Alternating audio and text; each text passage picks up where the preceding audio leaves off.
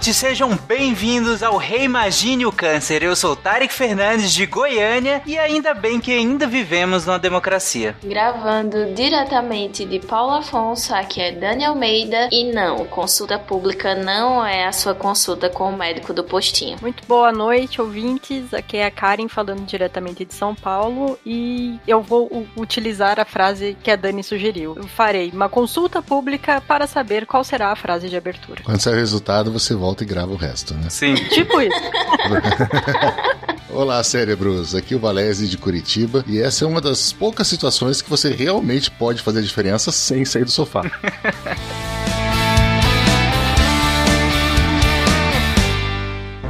Você está ouvindo Reimagine o Câncer, um podcast com apoio da Novartis.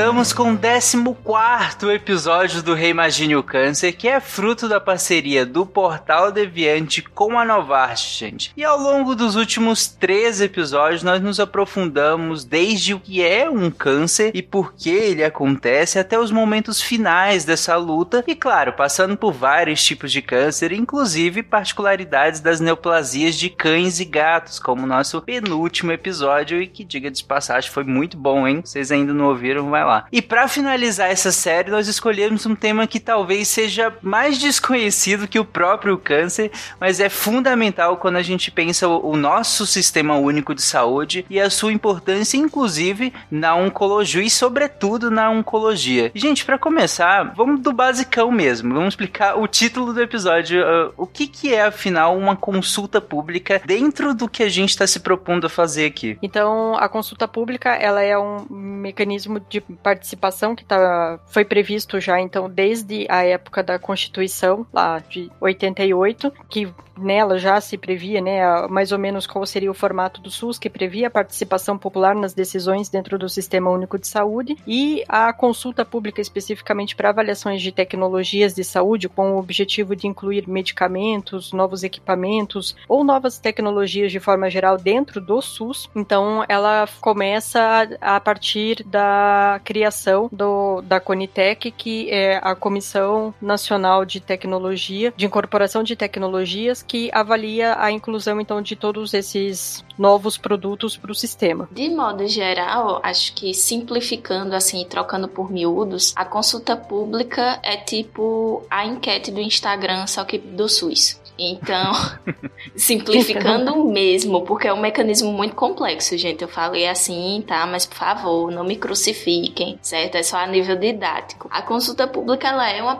uma forma de participação social não presencial, e aí por isso também que o Valese falou, né, que dá para você fazer as coisas do sofá, porque é, é um processo que vai servir de base para tomada para tomada de decisão de novos protocolos, equipamentos e medicamentos que vão ser incorporados no sistema sistema público de saúde. Então, mais na frente a gente vai falar um pouquinho é, detalhadamente sobre como é que funcionam as, as propostas, mas de modo geral são enviadas as propostas e a população é que vota, né, o que é que vai e o que é que não vai. Então, de modo bem simplificado, é isso. E aí você vai ter consultas públicas é, em caráter normal, normativo, e em caráter de urgência, que vai ser com um tempo menor. É, ela tem. Quando a, gente, a, a Karen falou do desde a Constituição, quando a Constituição de 88 instituiu o SUS, é, basicamente, assim, no resumo do resumo, ele tinha três diretrizes só, né? Que era a, a universalidade, atender todo mundo de uma maneira descentralizada, né? A descentralização, a questão de atender todo mundo da universalidade e de uh, focar mais em prevenção, mas sem deixar de, de focar também na assistência e a participação popular. Só que quando a Constituição saiu em 88, a questão de participação popular ainda era um pouco complicada, principalmente não presencial. Com o passar do tempo e a aquisição de novas tecnologias, ficou mais fácil para a gente participar desse tipo de tomada de decisão. Algumas vezes a gente vai votar, como a Dani falou, e algumas, algumas vezes nós vamos ser chamados, né? Vai estar aberto o, chamado para que a gente dê a nossa opinião sobre o assunto em questão, que pode ser uma incorporação de um novo procedimento, um protocolo novo, uma coisa de vacina. A gente pode linkar muito isso à questão do câncer, que tem muita tecnologia nova saindo, e até no momento que está gravando agora, a questão do, do, própria, do próprio coronavírus, da própria pandemia de Covid, questão de vacinação universal, questão de protocolos de atendimento, tudo isso acaba passando para você poder us usar isso no SUS, ele passa por, obrigatoriamente por consulta, consulta pública. É, a Dani citou aí as enquetes do Instagram e me lembram também essa consulta pública, aquelas, aquelas consultas do portal do Senado, né? Que as, sempre fica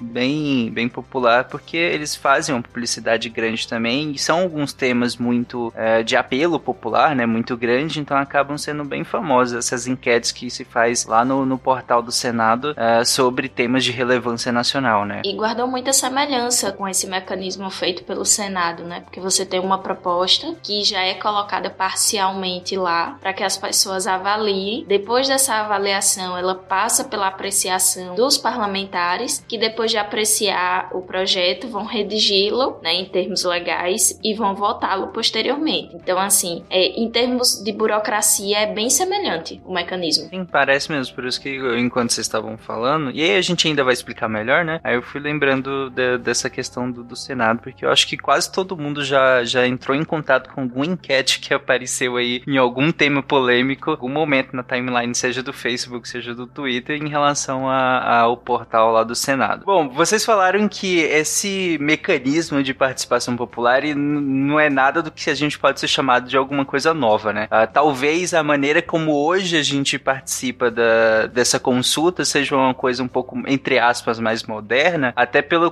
do, dos meios que a gente tem para fazer isso, né? Como o Valese falou, no momento em que isso foi instituído, não se tinha tantos meios tecnológicos mesmo de fazer isso, né? Como nós temos hoje em dia. Mas a ideia não é nem um pouco nova. Em que momento que ela entra, gente? Em questão de legislação mesmo? Então, se a gente for pensar direitinho, a participação popular ela já é prevista desde a Lei Orgânica da Saúde, né? Que é a Lei 8080, que é aqui inaugura o SUS, digamos assim. Mas é, quando a gente fala de tecnologias atuais, é, só abrindo um grande parêntese, não é que agora tudo já seja informatizado, não. É que em um dado momento criou-se a Comissão Nacional de Incorporação de Tecnologias e essa comissão ela é composta por uma série de outros órgãos deliberativos e esses outros órgãos deliberativos têm também participação popular por representação, mas aí com o advento das tecnologias, né, e principalmente na internet, a rede mundial de computadores, existem coisas que podem ser votadas online, certo? E que são abertas para a galera toda opinar, né, de, de forma online. Mas isso já acontece também em outras instâncias, né, tanto nos conselhos é, bipartite e nos tripartite também, certo? Só fazendo esse grandíssimo parêntese. Mas em termos de legislação, vem com a, com a lei 12.401 em 2011, né? Isso, é, a, a, gente tem a participação popular desde ó, da Constituição, mas na lei é, 12.401, que alterou a 8080, incluindo o capítulo sobre a incorporação de tecnologia e criando essa comissão que você falou que a gente vai chamar de Conitec, que é como pessoal, todo mundo chama, é a Comissão Nacional de Incorporação de Tecnologias, e a Conitec, é, ela é responsável justamente para fazer essa avaliação de inclusão ou até mesmo exclusão de qualquer tipo de tecnologia. E quando a gente fala em tecnologia, principalmente tecnologia em saúde, a gente fala de medicamento, a gente fala de órtese e prótese, ou seja, materiais que a gente usa, materiais especiais, uh, equipamentos, procedimentos e protocolos clínicos, uh, diretrizes terapêuticas, qualquer coisa que vá alterar o sentido das orientações de saúde do SUS, eles têm que passar pela Conitec, é a parte técnica de, disso tudo, tem a previsão da participação popular para depois isso ser encaminhado para o Ministério para virar ou não lei. Isso, e aí quando a gente fala de protocolos clínicos e diretrizes, gente, é coisa simples. Por exemplo, na época do Zika vírus, né, teve toda uma questão a respeito de protocolos clínicos, diretrizes terapêuticas. Acho que no caso do, do Zika vírus, é, acabou mobilizando quase todos os produtos de interesse para a saúde, né? Porque é, houve a questão de avaliação de medicamentos, é, pós isso, né, que te, é, tiveram crianças que apresentaram a síndrome congênita, então foi necessário os de órteses, de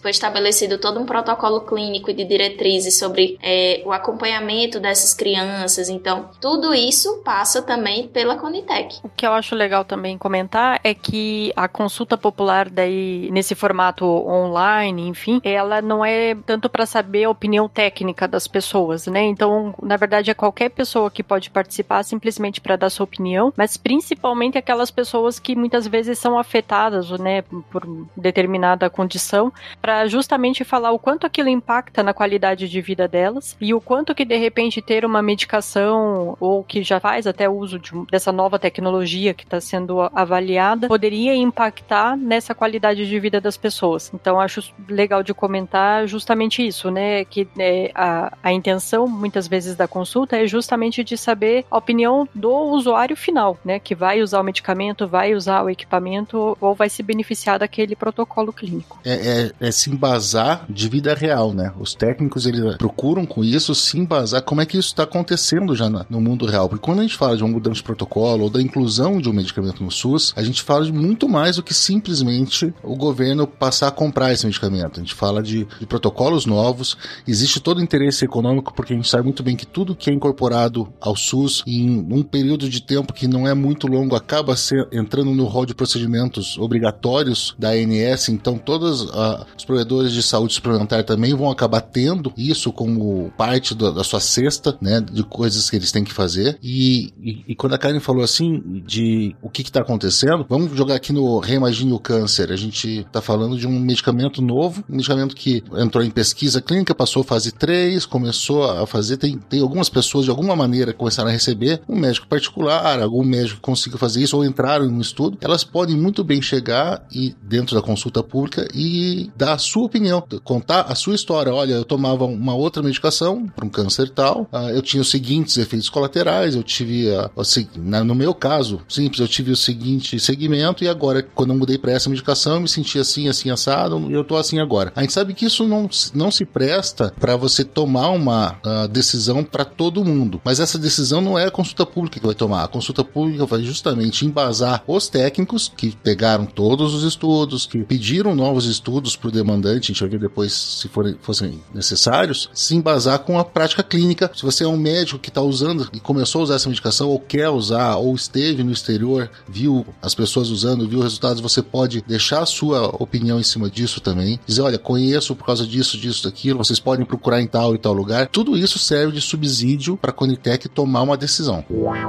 Reimagine o câncer. Eu achei legal a, fala da Karen em relação a não necessariamente a parte dessa consulta pública ela se dá por meio de dados técnicos, né? Mas isso nem em nenhum momento diminui a importância disso, muito pelo contrário, porque você já tem um corpo técnico que vai fazer a escolha, como vocês colocaram, a Conitec, que vai fazer essa mediação entre o que que entra, o que que sai, o porquê que isso vai acontecer, né? Por que que vai intercambiar esses procedimentos, essa tecnologia de modo geral. A gente já tem um corpo técnico que vai fazer isso. O interessante da consulta é justamente, uh, como o Valério falou, o dado da vida real. É quem lá na ponta vai sofrer o efeito dessa tecnologia, o que que ele acha dessa tecnologia. Se ela veio para realmente beneficiar uma prática ou se, ou se não, ou pode ser que seja uma tecnologia realmente muito boa, com dados técnicos muito interessantes, mas que lá na ponta tenha um problema que não foi muito bem pensado ao longo do. Nem as. Pensando por exemplo, um, procedi um, um procedimento, um medicamento mesmo, nem ao longo da, das fases, né, a fase 3, que é uma fase grande, né, ainda não, não, foi colocado algumas, algumas consequências desse medicamento, desse, desse procedimento, que essas pessoas que estão sofrendo esse efeito podem relatar no, durante esse período da consulta pública, né.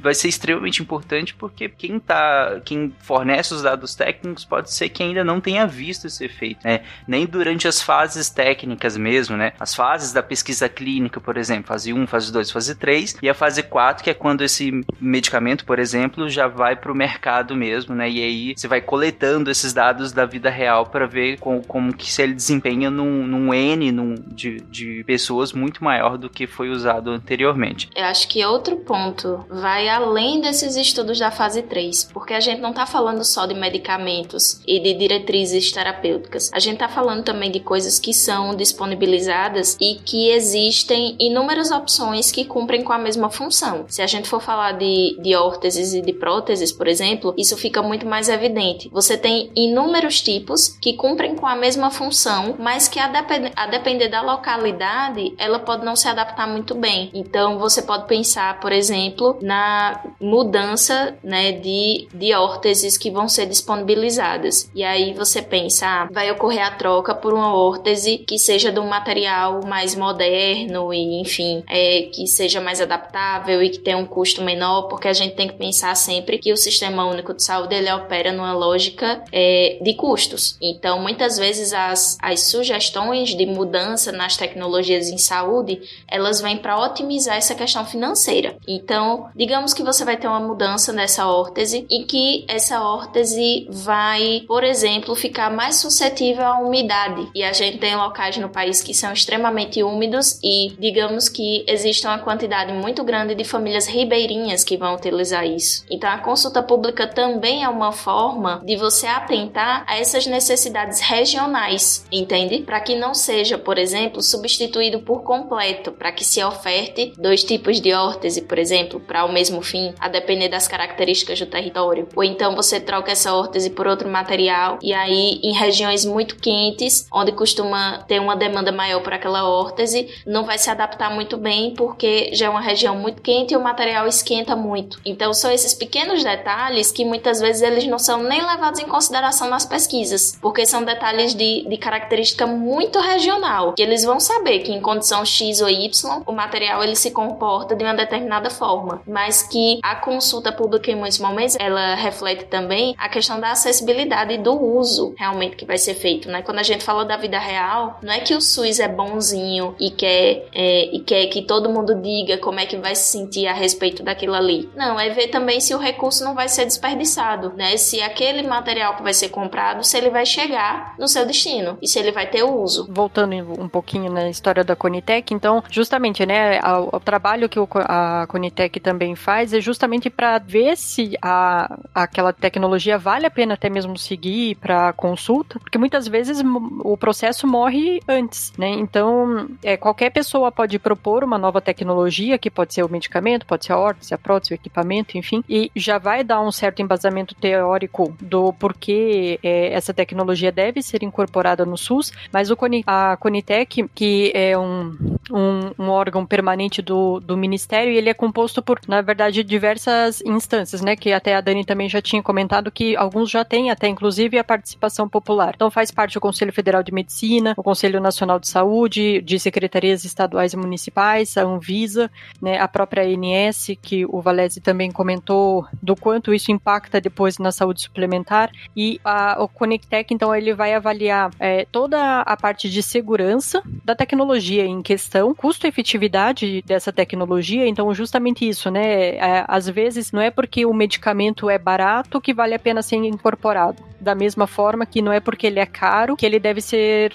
negado, né, então você tem que avaliar justamente qual é a relação de custo-efetividade dessa nova tecnologia, as evidências que você já tem disponíveis a respeito daquela tecnologia que está sendo avaliada, é, e obrigatoriamente todo é, produto, tecnologia, enfim, que está sendo avaliado tem que ter já o registro na Anvisa. Então a Conitec ela faz justamente toda essa parte técnica para avaliar se vale a pena levar esse processo adiante e daí sim ir para consulta pública. Isso, e abrindo um parêntese que os conselhos, o Conselho Nacional de Saúde e os conselhos das secretarias, tanto estaduais quanto municipais, todos eles também prevêem participação popular. Então, é, é, uma, é tipo uma matriosca de participações populares, porque você já tem três instâncias onde tem participação popular, que fazem parte do Conitec, que também prevê participação popular. Então, a galera opina até umas horas. Então, assim, minha gente, vão conhecer e vão participar do Sistema Público de Saúde. Lugar para vocês falarem tem. Ah, legal, legal, Dani, você trazer uh, essa questão, porque realmente, a gente falando em consulta pública, parece que há todo um órgão decisório anterior e que só vai ser submetido ao escrutínio público mesmo,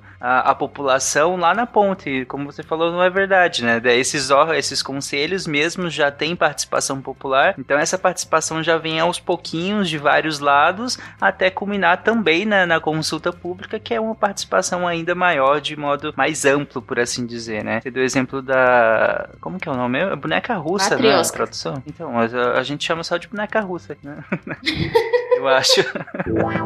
Reimagine o câncer. Mas, gente, dentro de, desse conceito que a gente está discutindo em relação à Conitec, como vocês bem explicaram muito bem, vai ser o órgão que vai gerir toda essa questão, toda essa escolha técnica do que que entra e do que que sai, da parte de tecnologia mesmo. Mas um, conceito que eu acho que muita gente já, pelo menos já ouviu falar, essa sigla e tudo. Eu queria que vocês me explicassem como que ela se insere aqui, em que momento ela é pensada em tudo que a gente já, já discutiu até agora, que é a ATS, a Avaliação de Tecnologia em Saúde. A ATS é um, um, processo de, de investigação, é, é, aquele primeiro primeira chegada dessa tecnologia de você pensar se vai, antes de pensar se vai ou não abrir uma consulta pública, você vai pensar nesse processo de investigação das consequências clínicas, consequências econômicas e consequências sociais da, da utilização dessas tecnologias em larga escala. É o que, o que a Dani falou, depois que a tecnologia sai de casa e vai para o mundo real, ela pode encontrar coisas que não estavam previstas antes disso. Então você tem uma investigação técnica antes, obviamente que a participação popular, a gente está aqui falando, fazendo um programa sobre isso, ela é muito importante, mas ela só vai chegar a esse ponto de, de ir para um, um conselho público depois que foram feitas as avaliações. Existe segurança nessa tecnologia nova? Ela realmente tem um, um custo efetivo que justifica a gente pensar em mudar um protocolo ou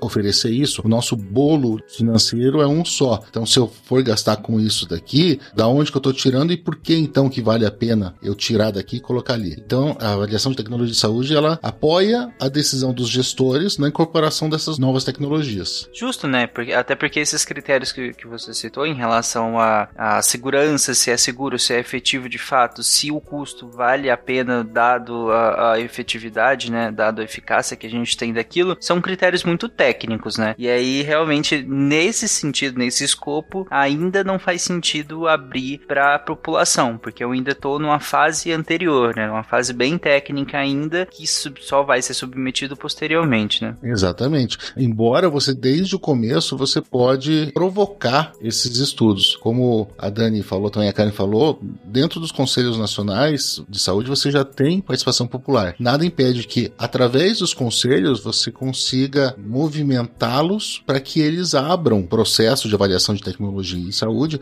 e a abertura desse processo pode ser feita por qualquer tipo de entidade, desde a pessoa física até o próprio fabricante da, da prótese ou o próprio laboratório do medicamento. Só que ele tem muito mais chances de ir para frente se, ah, ao abrir a consulta, ao abrir a avaliação, você já anexa vários, ah, como é que eu posso dizer, vários documentos que comprovem a, a importância desse estudo. Então, você pode, claro, como pessoa física, uh, levantar essa bandeira para que essa avaliação de tecnologia comece a andar, vamos dizer assim. Quais seriam os eixos dessa avaliação? Porque ela precisa ser uma avaliação extremamente ampla, né? Afinal, eu estou começando aqui o processo decisório de incluir alguma coisa num sistema único. Como você falou, a gente tem, pensando aqui inclusive na parte financeira, a gente tem um, um, uma quantidade limitada de recursos. Então, para entrar ou para sair algo é uma decisão muito importante. Quais seriam todos os eixos da ATS, né? Então, a ATS ela vai levar em conta, né,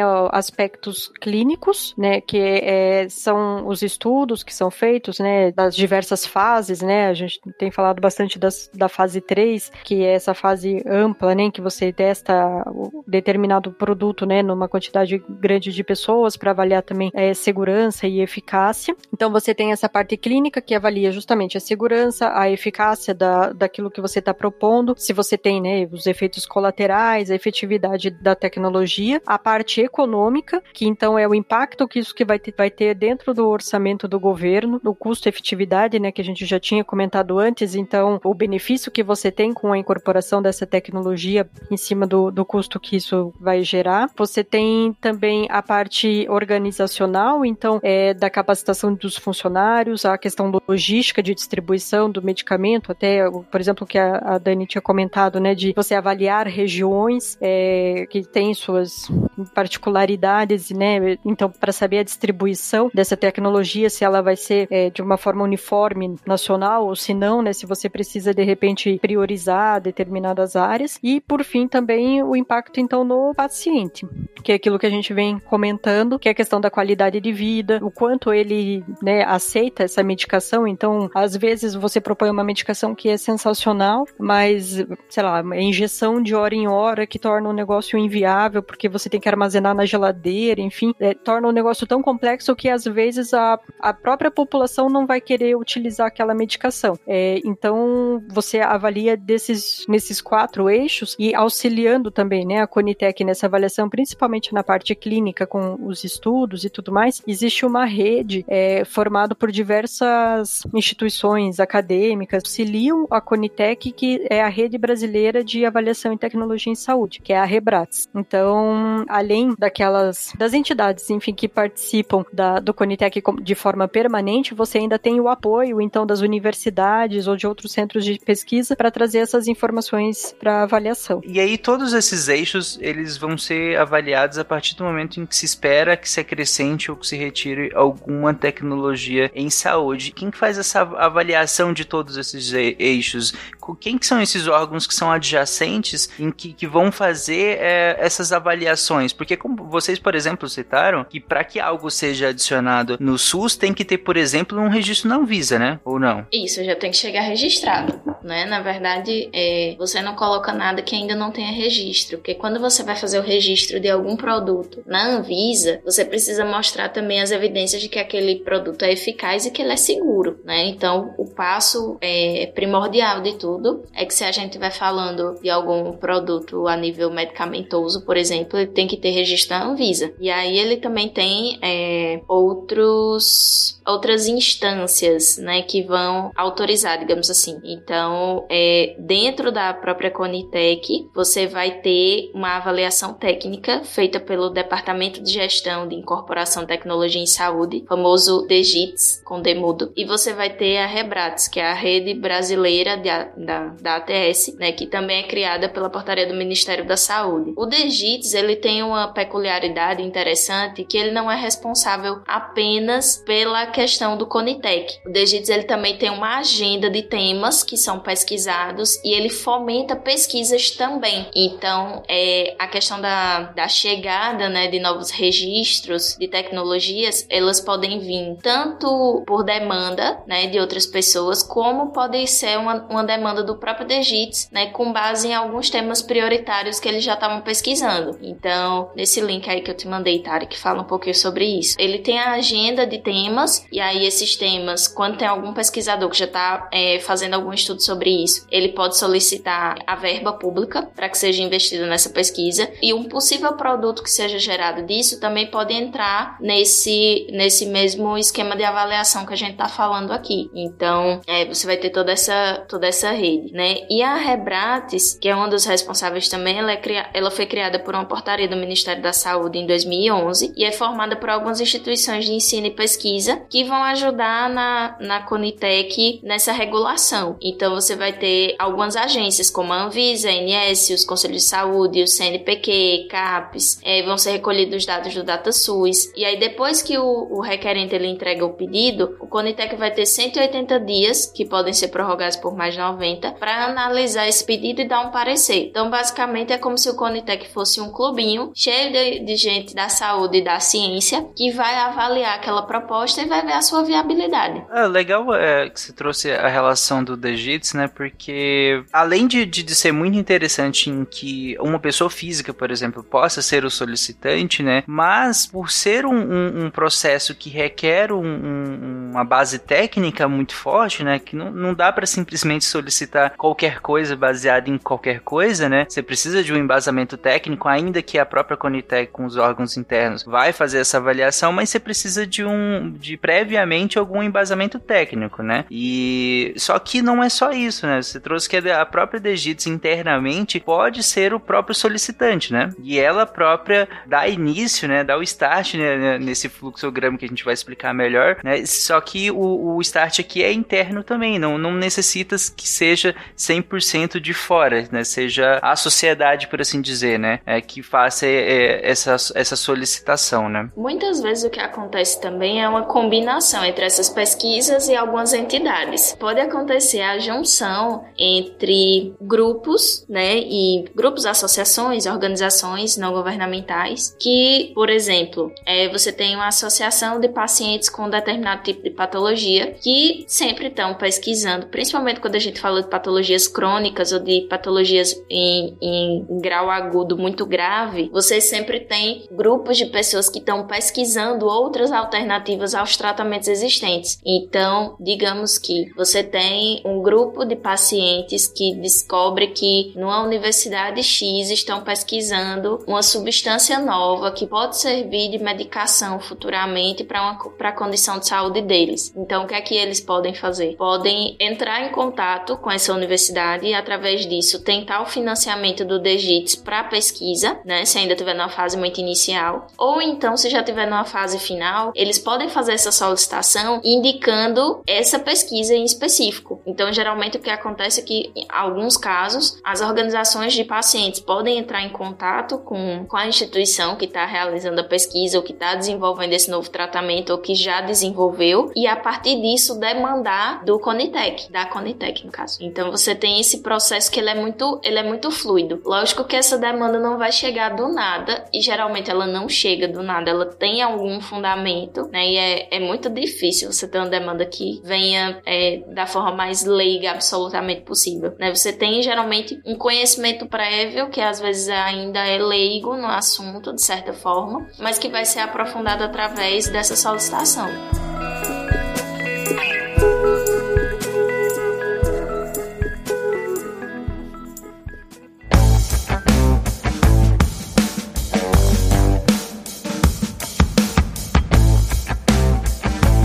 Para resumir essa parte toda que a gente comentou até agora, eu queria fazer esse fluxograma bonitinho, de, desse momento em que uma solicitação é, chega para a Conitec até o momento em que isso pode ser, vai a plenário, por exemplo, ou, ou isso vai para uma consulta pública em seguida, enfim, esse caminho a, a se seguir. É, então, a partir do momento que o, a demanda, né, a solicitação chega lá para o Conitec, eles vão avaliar toda a parte burocrática inicial necessária lá que eles requerem, e depois eles vão, então, fazer a parte, a avaliação técnica. Então, eles vão analisar os estudos é, que foram apresentados pelo solicitante. Então, a partir do momento em que ele está fazendo a solicitação da incorporação, ele já tem que dar um, um pouco, né, pelo menos, do embasamento técnico. Na sequência, a própria Conitec, né, apoiada pela Rebrades e por todas as outras entidades, vai atrás de mais dados científicos, de mais evidências para complementar as informações né, que foram passadas por quem está fazendo o pedido. E daí é, esse, essa solicitação é discutida então num plenário, né, da qual faz parte as secretarias todas né, do Ministério da Saúde, e além do representante do Conselho Federal de Medicina, da Anvisa,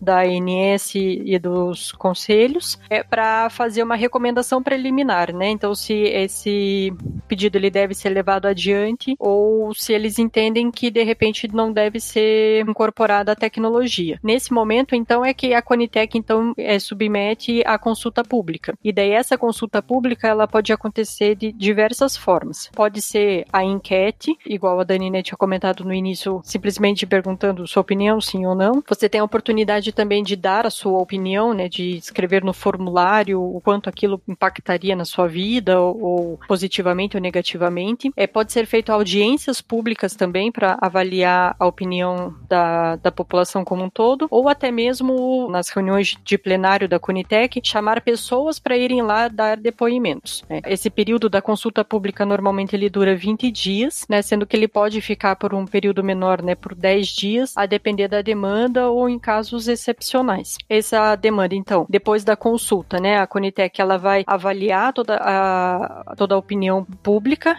levar isso novamente para plenário, né, para discutir, e lá eles vão é, verificar a necessidade de, de repente, fazer alguma correção, ou eles vão ratificar aquilo que foi recomendado. Se for, então, ratificar, isso vai para avaliação do secretário, a, da secretaria, enfim, da, de tecnologias, que faz uma nova avaliação em relação à audiência pública, feita ou não, né, enfim, é, isso daí é decidido e sendo decidido a favorável à incorporação, é publicado publicado no Diário Oficial é, da União e a, o SUS então tem um prazo daí de 180 dias para disponibilizar essa nova tecnologia para a população em geral. Bom, é um caminho até relativamente rápido, né? Se a gente para para pensar em todo esse caminho e que, como você citou, Karen, essa consultoria pública ela dura 20 dias, é um tempo até curto, né? É uma, é uma tecnologia que vai ser adicionada, então é algo grande, né? Que pode ter impacto no país inteiro para milhares de pessoas e isso acontece até num tempo muito hábil, muito, é, é bem interessante isso. Esse, esse período específico, porque aqui a gente fez um apanhado geral, né? De, de, desde o momento em que a solicitação chega até o momento em que essa solicitação é aprovada, e isso pode ou não é, virar algo prático dentro do sistema único. Mas esse período específico da, da consulta pública, você falou que ele pode ser por meio de enquetes ou, ou, ou pode ser, por exemplo, uma audiência, né? Essa pessoa pode ser solicitada a participar de uma audiência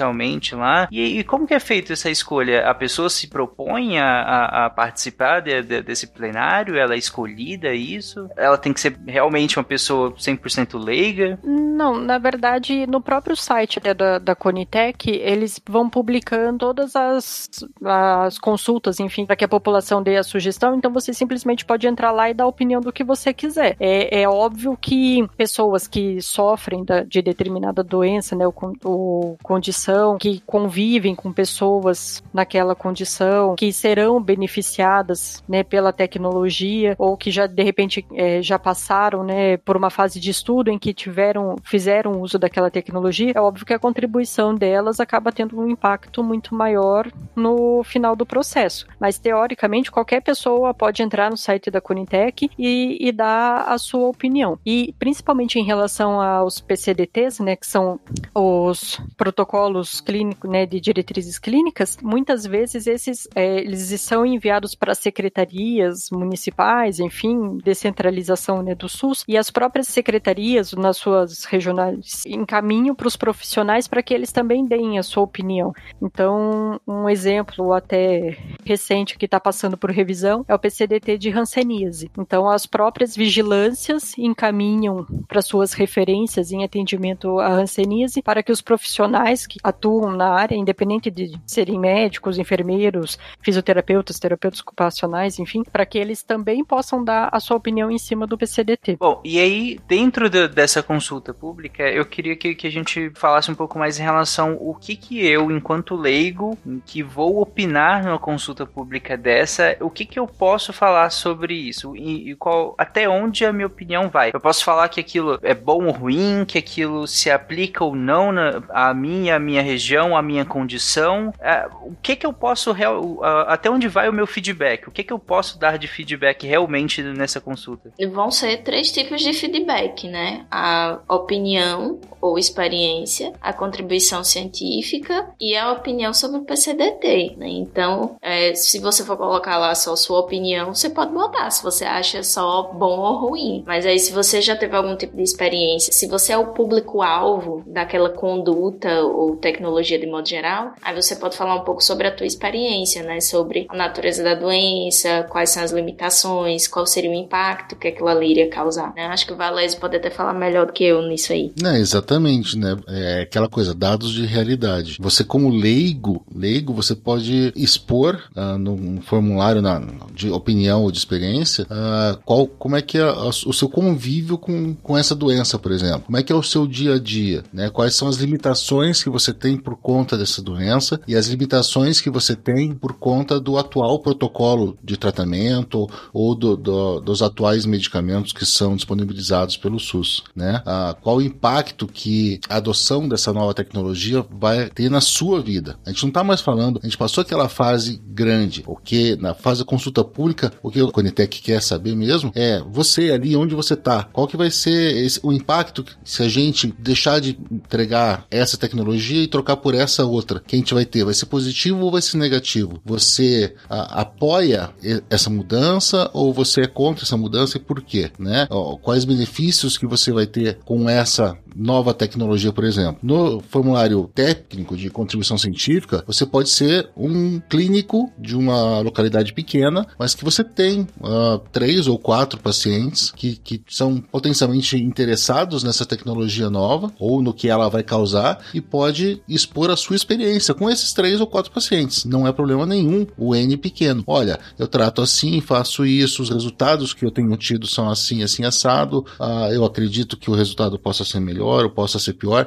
Ou seja, ele é bem aberto numa granularidade muito pequena, que é para coletar esse tipo de, de informação mesmo para Conitec, uh, para Conitec utilizar isso, como a Karen falou, para de repente retificar uma, um protocolo ou fazer algum ajuste fino de alguma coisa e depois mandá-lo ratificado para daí sim ser publicado e ser adotado, né? E nesse momento, é, esse, essa adoção de uma tecnologia pode cair completamente? Pode cair. Ou, ou ela pode ser tão retificada que o que sai na outra ponta seja completamente diferente do que a gente estava pensando quando a gente abriu a consulta pública. A consulta pública tem esse poder sim, porque depois que todos esses dados coletados são reunidos, eles são levados novamente para plenário. Então todos os representantes daqueles órgãos que a gente já falou, eles vão debater em cima desses novos dados. Às vezes, Tarek, a, a situação, como você falou assim, pode ser, pode cair ou pode mudar tanto, é o momento em que a Karen disse que o, o, o próprio secretário avalia se é necessário uma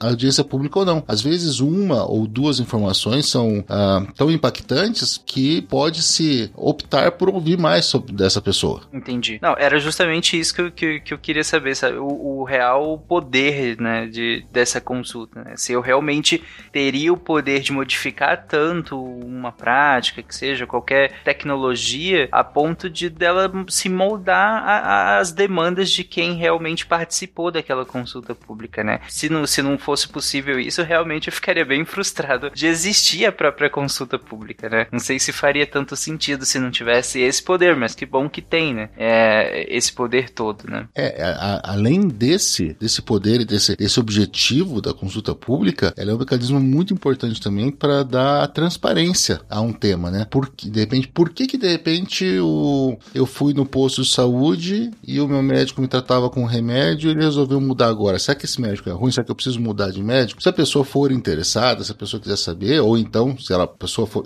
resolver questionar, pode ser mostrado para ela que isso passou por uma consulta pública, que vai, houve um determinado número de pessoas ou de entidades que emitiu as suas opiniões, quais foram os pareceres que foram utilizados, mas serve muito como transparência para essa adoção de, de novos, novas tecnologias, novos protocolos por parte do SUS. Tem a opção de não fazer é, esse procedimento? Se for de interesse nacional e, e, e nível emergencial, tipo agora na pandemia, por exemplo, aí passa. E aí, assim, são coisas que teoricamente não, não iriam nem passar pelo Conitec originalmente. Mas aí você pode sim ter o caso de uma tecnologia ou de um medicamento que ele não segue esse, esse rito todo. E aí, geralmente, quando é que isso vai acontecer? Quando não existe nenhum outro tratamento, medicação, enfim, nenhuma outra tecnologia destinada para aquele fim. E esse vai ser o primeiro. E aí, quando se tem isso e quando se tem a questão do interesse nacional no, no procedimento, né, na tecnologia.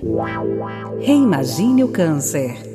Gente, aqui a gente descreveu né, nessa parte de processos, eu achei uma parte muito interessante que nos é muito cara em relação a, ao Portal Deviante, né? Aqui o Reimagine o Câncer faz parte do Portal Deviante em parceria com o SciCast, então a gente prima muito por evidência científica, né? A gente fala exaustivamente sobre isso e eu achei muito legal que dentre o que a gente comentou aqui, uma coisa que é muito avaliada é a questão da evidência científica, né? Ah, no momento, inclusive, da solicitação você precisa embasar essa solicitação, ela vai ser avaliada, ela vai ser, inclusive, vão ser colocadas novas evidências em cima. Você tem um órgão só para pesquisar isso também, o Departamento de Gestão de Incorporação de Tecnologias em Saúde, né, o DGITS, ele também pode fazer essa mediação, né, esse, essa, esse fomento, né, a pesquisa científica, esse, esse embasamento científico de, de, dessas tecnologias que, que vão, é, podem entrar ou não no SUS, como a gente está discutindo aqui, e em que momento a gente coloca as PICs nesse pacote? Elas passaram por esse tipo, porque a gente sabe que há um, um questionamento em relação à falta de evidências científicas de muitas delas. Então, como que elas se inserem nessa questão da, da de, desses processos que nós descrevemos e até na questão da consulta pública também? Houve esse processo de consulta pública? Foi uma demanda pública isso? Então, os casos das PICs, que elas são práticas integrativas complementares de saúde, o primeiro ponto delas é que elas são a nível complementar, elas não são a nível principal de tratamento, né? Não é uma via de tratamento, ela entra como complemento. E outra coisa que é importante a gente lembrar, quando a gente está falando de incorporação em tecnologia em saúde, geralmente a gente está falando de substitutivos. Então, boa parte do que chega são substitutivos aos tratamentos atuais. Então, pouquíssima coisa é pioneiro. E quando se tem casos de pioneirismo, né, que vai ser o primeiro tipo de tratamento para aquela questão, as coisas elas não costumam passar pela Conitec. Elas costumam passar por uma avaliação mais simplificada mesmo. Então, muitas vezes até na canetada, gente. Foi mal assim falar na lata, né, mas às vezes acontece. Então, em casos de substituição por outras tecnologias, né, de modernização e tal, você tem esse processo todo que a gente falou, que vai incluir a consulta pública em algum momento. Mas quando se tem os primeiros tratamentos, os primeiros protocolos, as primeiras tecnologias, geralmente isso costuma é, ser aprovado de uma forma um pouco mais direta, levando em consideração coisas como a urgência da solicitação, a inexistência de outros tratamentos, né, e o interesse nacional também. No caso das PICs, a gente vai ter umas outras questões a nível cultural envolvidas que fazem com que elas não se encaixem dentro desse processo de consulta pública, né? Então você vai ter uma coisa meio destoante assim do, do processo como um todo, né? Fica bem esquisito analisando de fora mesmo, mas enfim, é assim, né? A gente sabe que o SUS ele é um sistema muito amarradinho, mas dentro dessas amarrações tem umas pontas soltas assim, bem soltas mesmo. Essa é uma delas. Porque na real, Daniel, você fala em relação à canetada, né, entre aspas, quando a gente trata de pioneirismo, ela não necessariamente é ruim, né? Ou me corrija se, se eu estiver interpretando errado, mas ela não me parece essencialmente ruim, porque realmente, se você tem algo que é pioneiro, você não tem nem muita base de comparação. E ainda que você abra a, a consulta pública, é pioneiro, então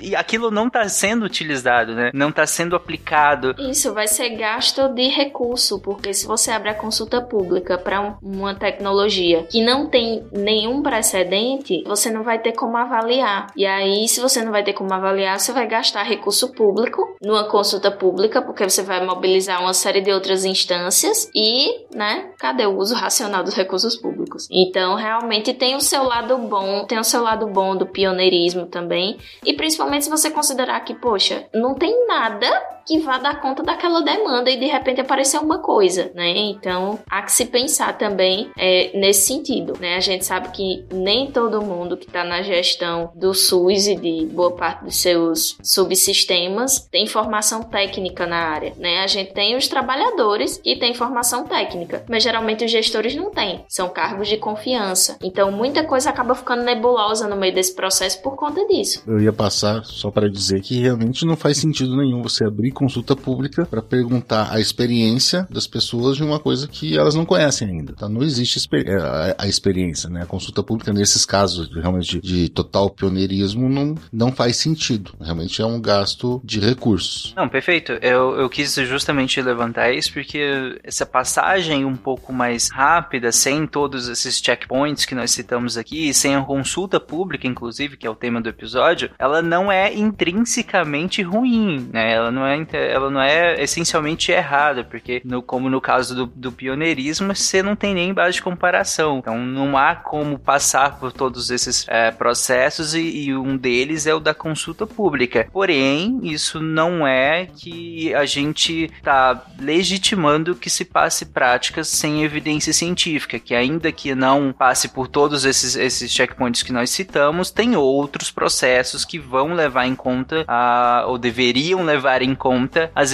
as melhores evidências científicas para embasar qualquer prática que entre no Sistema Único de Saúde, seja pioneira ou não, né? Inclusive, as práticas que entram que não são pioneiras e que vão substituir outras, elas precisam ser. É, é, parece óbvio falar isso, mas elas têm que ser melhores, né? Elas têm que ser melhores do que a, a que estava sendo aplicada. O melhor, que é um, uma análise qualitativa, aí a gente pode discorrer sobre o que, que é ser melhor melhor do que a anterior, né? Mas ela precisa obrigatoriamente ser melhor do que a prática que estava vigente, né, gente? Ela tem que trazer algum benefício, seja ele é, financeiro para o SUS, o que significa que o SUS vai poder disponibilizar recursos para outra coisa, ou vai poder atender um número maior de pessoas com isso, ou de resultado clínico, tanto de desfecho clínico quanto de condição de qualidade de vida das pessoas.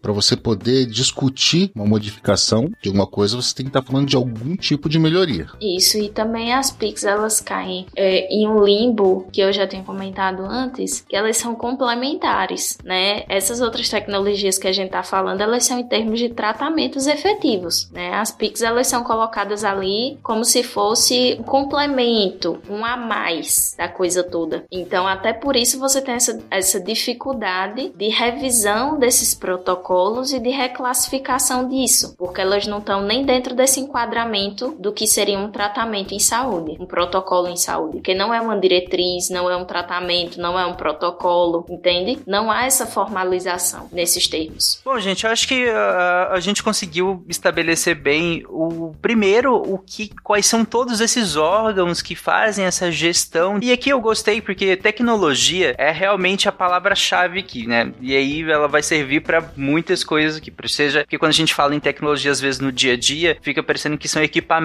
mas aqui tecnologia entendam com um sentido muito amplo da, da coisa mesmo, né? E para que essas tecnologias sejam avaliadas no âmbito do Sistema Único de Saúde, seja para entrar ou seja para sair do Sistema Único, acho que a gente descreveu muito bem todos esses órgãos que fazem parte, o quanto aquela característica que a gente citou lá no início de descentralização, de universalidade, da participação popular, ela acho que a gente exemplificou muito bem que realmente funciona dentro do SUS isso tudo, né? Que esses princípios eles estão muito, sendo muito bem é, estabelecidos dentro de todo esses, esses, esse passo a passo que a gente fez, desde uma solicitação chegar até um órgão do, que está dentro do Ministério da Saúde e que vai avaliar essas solicitações até lá na ponta chegar um medicamento, um procedimento que seja para o profissional de saúde poder utilizá-lo e chegar na ponta para o paciente de fato se beneficiar disso, né? É importante que as pessoas elas realmente é, levem essas demandas para o sistema único e é, até a Dani até citou ah, lá atrás em relação a grupos, por exemplo, de pacientes que têm uma determinada doença específica e que podem solicitar diretamente ao sistema único algum tipo de particularidade que ainda não foi atendida, né? Então é muito legal poder ter essa, é, é, essa participação. Para finalizar, gente, eu,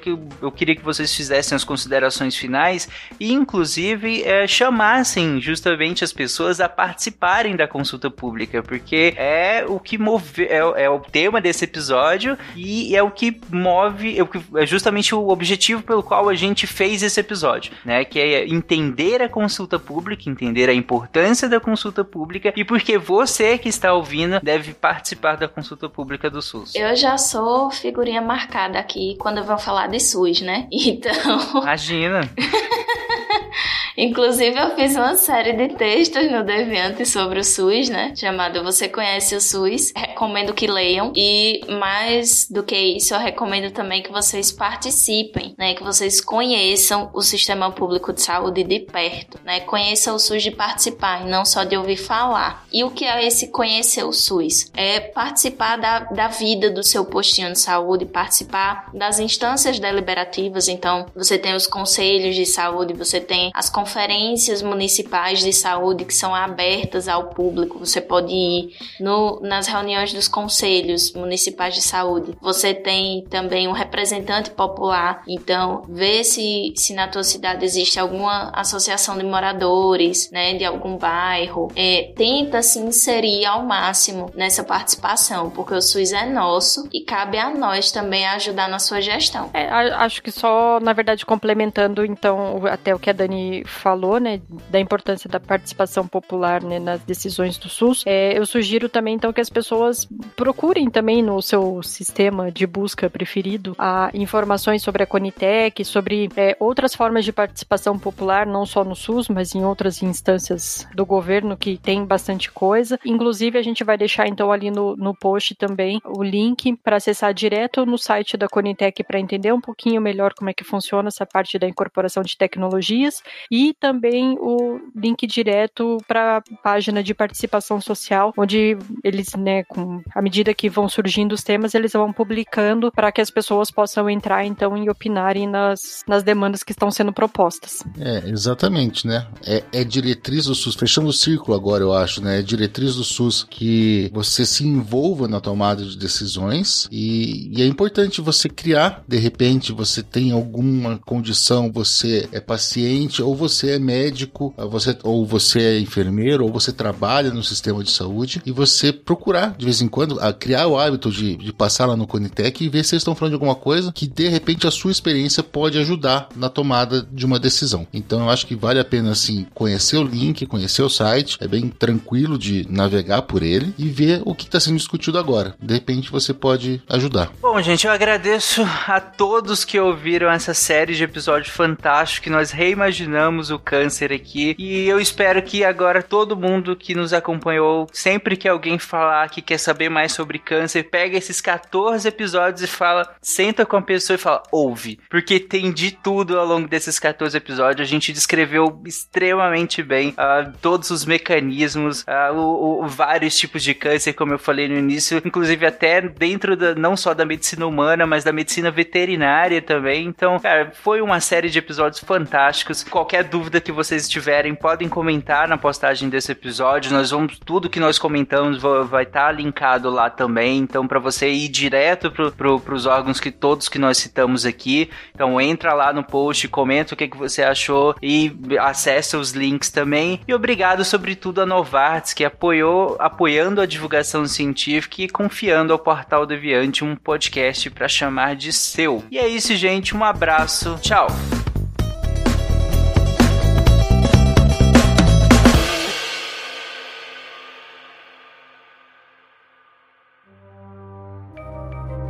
Este programa foi produzido por Mentes Deviantes. deviante.com.br. Este programa foi editado por Tapcast. Edições e produções de podcast.